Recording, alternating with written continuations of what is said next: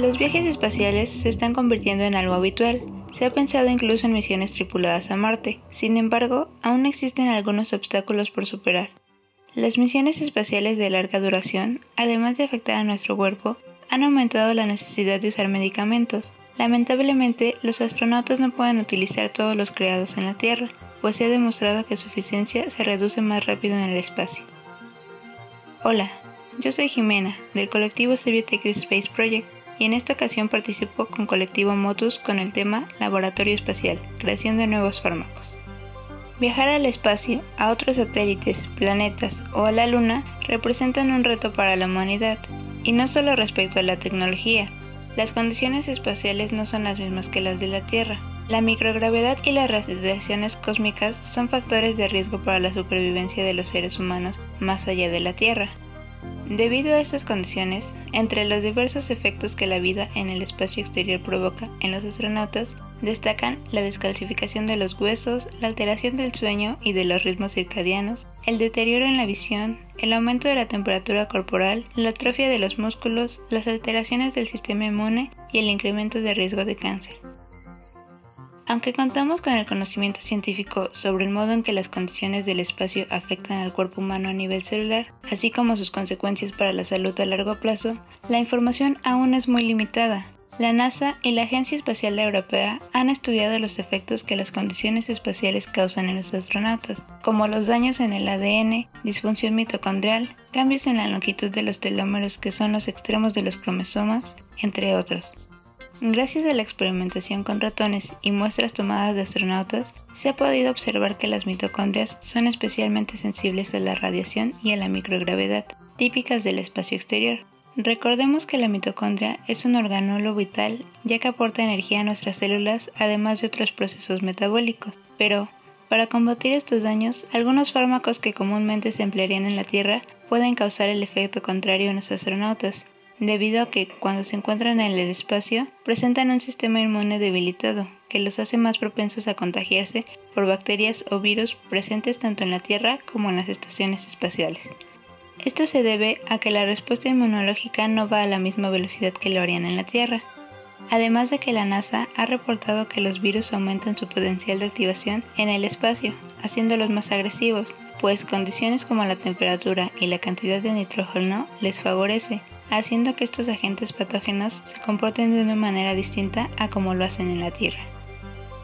Asimismo, los fármacos usados en la Tierra, si bien es cierto que son usados en el espacio para combatir malestares como náusea, mareo o pérdida del apetito, y estos deben ser almacenados por un periodo de tiempo cercano a la misión espacial, se ha registrado que han tenido un efecto menor en el alivio de los síntomas. Otros factores que obstaculizan su uso son la gravedad y la radiación, se han desarrollado fármacos espaciales, medicamentos que puedan adaptarse a las condiciones espaciales para dar a los astronautas una mejor eficacia contra sus enfermedades. Como resultado de estos nuevos medicamentos para condiciones espaciales, se han desarrollado los parches transdérmicos, que reducen el mareo de los astronautas y que ahora se han convertido en una vía de administración farmacológica muy utilizada, incluso en la Tierra. De aquí surge la creación de un laboratorio espacial y la creación de nuevos fármacos. Ese laboratorio se encuentra en la Estación Espacial Internacional y se usa para realizar experimentos científicos, ya que se pueden aprovechar las condiciones de ingravidez del espacio, que en la Tierra no podrían hacer con facilidad. Sabemos que el desarrollo de un fármaco es un proceso largo y algo complicado.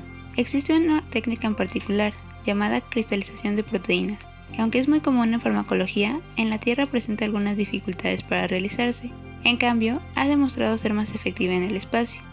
La cristalización de proteínas es uno de los métodos más usados, ya que al transformar las proteínas en cristales permite un mejor análisis de su composición, comportamiento y estructura. Pero, como mencionamos anteriormente, no todo es tan sencillo, pues muchas veces las moléculas de las proteínas se fusionan aleatoriamente, alterando el cristal y dificultando su análisis con rayos X. Hace algunos años, un equipo de la NASA realizó esta técnica en la Estación Espacial Internacional y observaron que la microgravedad favoreció el proceso de cristalización, haciendo que la fusión proteica no sucediera tan a menudo como en la Tierra. dando como resultado cristales más puros y fáciles de estudiar. Uno de los avances obtenidos utilizando la cristalización de proteínas en la Estación Espacial Internacional es el estudio de una proteína asociada a la distrofia muscular de Duchenne, la cual causa disminución progresiva de la fuerza muscular y retraso en el neurodesarrollo. Estos resultados crean esperanza para desarrollar tratamientos contra otras enfermedades, como el Alzheimer, una enfermedad con el mismo tipo de fisiopatología que se caracteriza por depósitos de proteínas y atrofia cerebral. Estos avances son muy importantes para el área médica. Las investigaciones en el espacio apenas van iniciando, pero no hay duda de que existe un gran potencial en el que vale la pena invertir. ¿Y tú? ¿Cómo crees que los fármacos desarrollados en la Estación Espacial Internacional mejoran nuestra vida en la Tierra? Nos gustaría saber qué piensas. Escríbenos en nuestras redes sociales en Facebook, YouTube e Instagram como Colectivo Motus. Si quieres volver a escuchar esta cápsula, busca el podcast de Colectivo Motus en Spotify. Nos escuchamos en la siguiente. El podcast de Colectivo Motus es producido por Motus Lab. El guion y la voz fueron realizados por Jimena Campos Ramírez y Jessica Ramírez. La edición de audio por Nadia Sea y Vicente Castillo. La ilustración de portada por Gabriel de los Santos. Agradecimientos a Emilio Calzón Sin Rabel, Valeria Calzón Sin y Christopher Cedillo por la revisión y comentarios del contenido.